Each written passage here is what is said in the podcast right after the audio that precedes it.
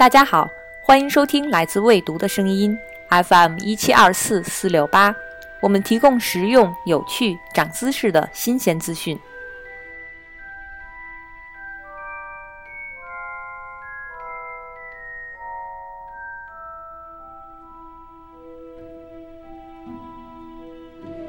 提起杂草，你想到的可能是那些令人厌烦的小东西，在春天悄然萌芽。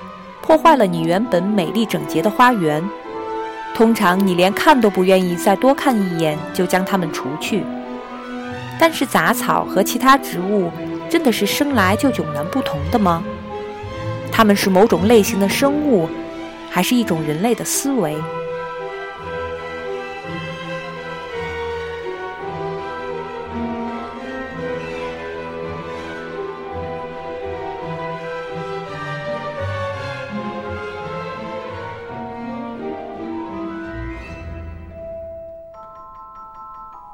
事实上，很多被我们称为杂草的植物都有着很高的文化价值。雏菊在英国有三十五种以上的别名。虞美人象征着我们对两次世界大战中死去士兵的怀念。J.K. 罗琳明白孩子们对奇异植物的迷恋，所以霍格沃茨魔法学校里有一大堆怪异、神秘而且让人讨厌的杂草。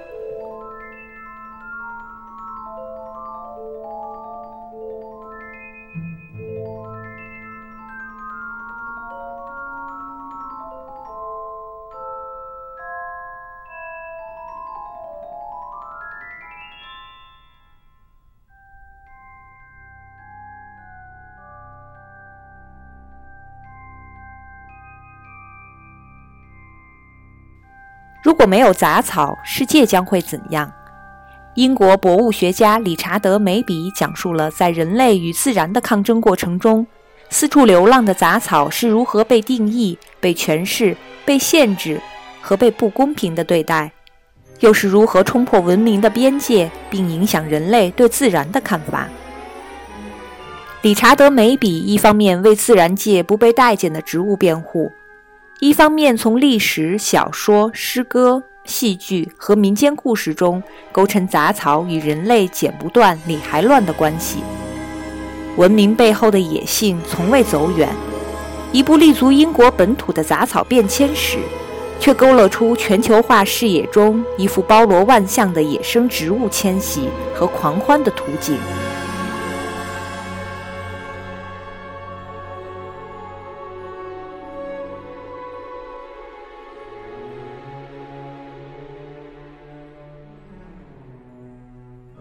理查德·梅比，英国博物学作家和主持人，致力于探讨自然和文化的关系。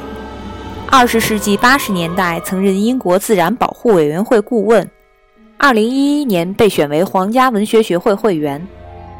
他凭借吉尔伯特·怀特荣获一九八六年惠特布雷德传记奖，畅销作品《植物大英百科全书》荣获大英图书奖等多项大奖。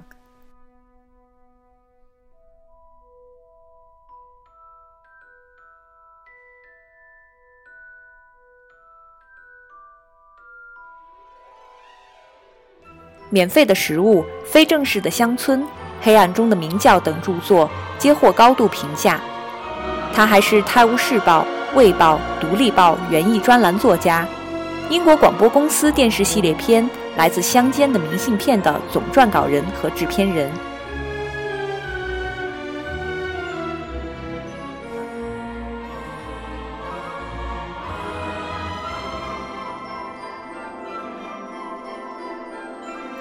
杂草这种被大多数人妖魔化的生物，却颇得另一些人的欢心。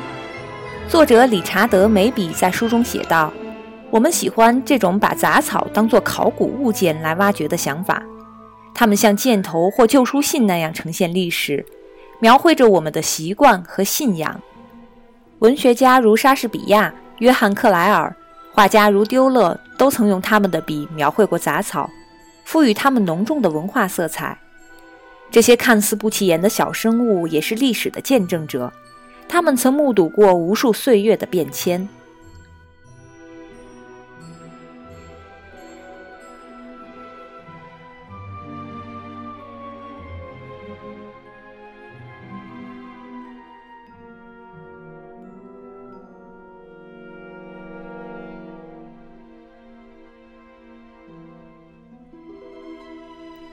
看着阿尔布雷希特丢了的非凡画作《大片草地》，你会看到想象力突破了那个时代的艺术窠臼和文化束缚，把这杰作向前推进了三个世纪。在这幅作品里，绘画艺术发现了生态学。画中所画可以是二十世纪初，或是其他任何时候的任何一片荒地的任何一个角落。这是倾注了敬意与关切画出的一片杂草，仿佛画笔下的他们是天堂里的花。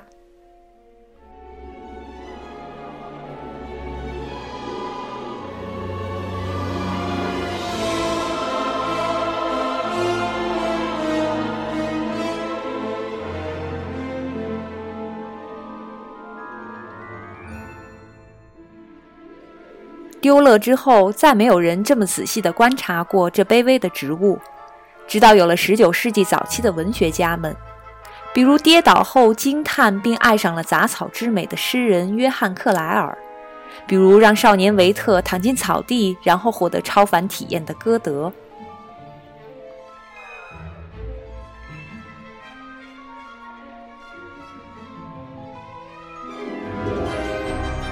莎士比亚的《仲夏夜之梦》可能是英语文学中唯一以一种杂草的功效为主线展开情节的喜剧。森林中的乱点鸳鸯谱由先王的手下帕克而起，他趁几个主角睡着，把三色堇的汁液挤在了他们的眼皮上，这样等他们醒来之后，就会爱上第一眼看到的人。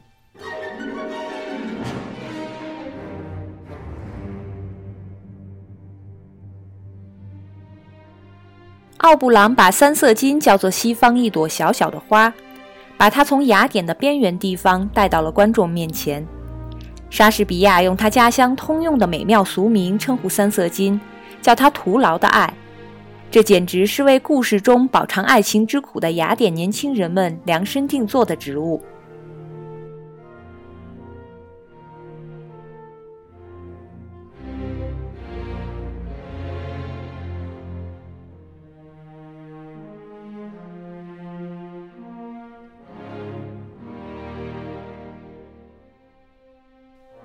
当然，很少有杂草是故意被散播出去的，但永远都有机会主义者。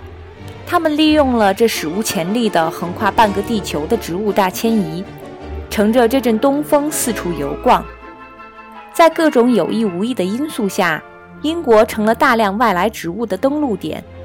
在十八、十九世纪，英国的杂草种类大概翻了一番。这些杂草是搭上了粮食和园艺植物的便车。让自己的种子躲在植物的根球或容器中，但无论如何，它们总能找到地方潜伏着。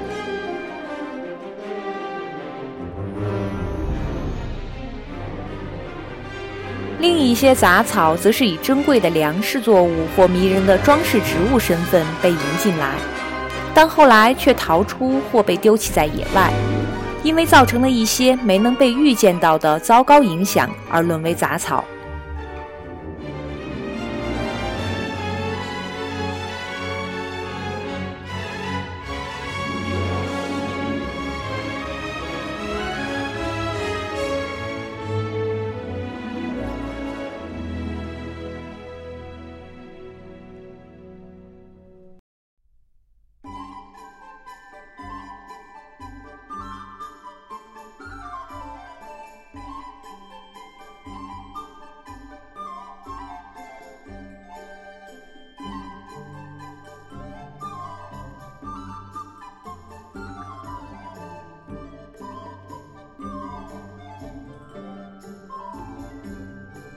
在杂草的故事中，作者梅比为我们介绍了多种形态各异的杂草，它们的美丽并不亚于人工培植的名贵植物。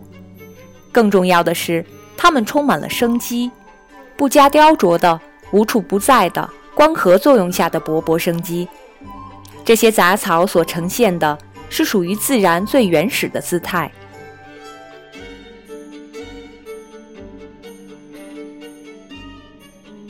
从《创世纪》将荆棘和棘藜作为人类在伊甸园中犯错的长期惩罚，杂草们似乎就背上了许多超出自身本质的东西。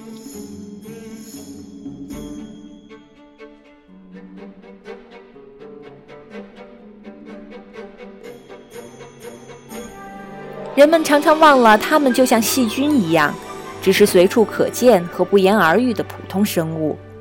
杂草是我们硬要把自然世界拆成野生与驯养两部分所造成的结果。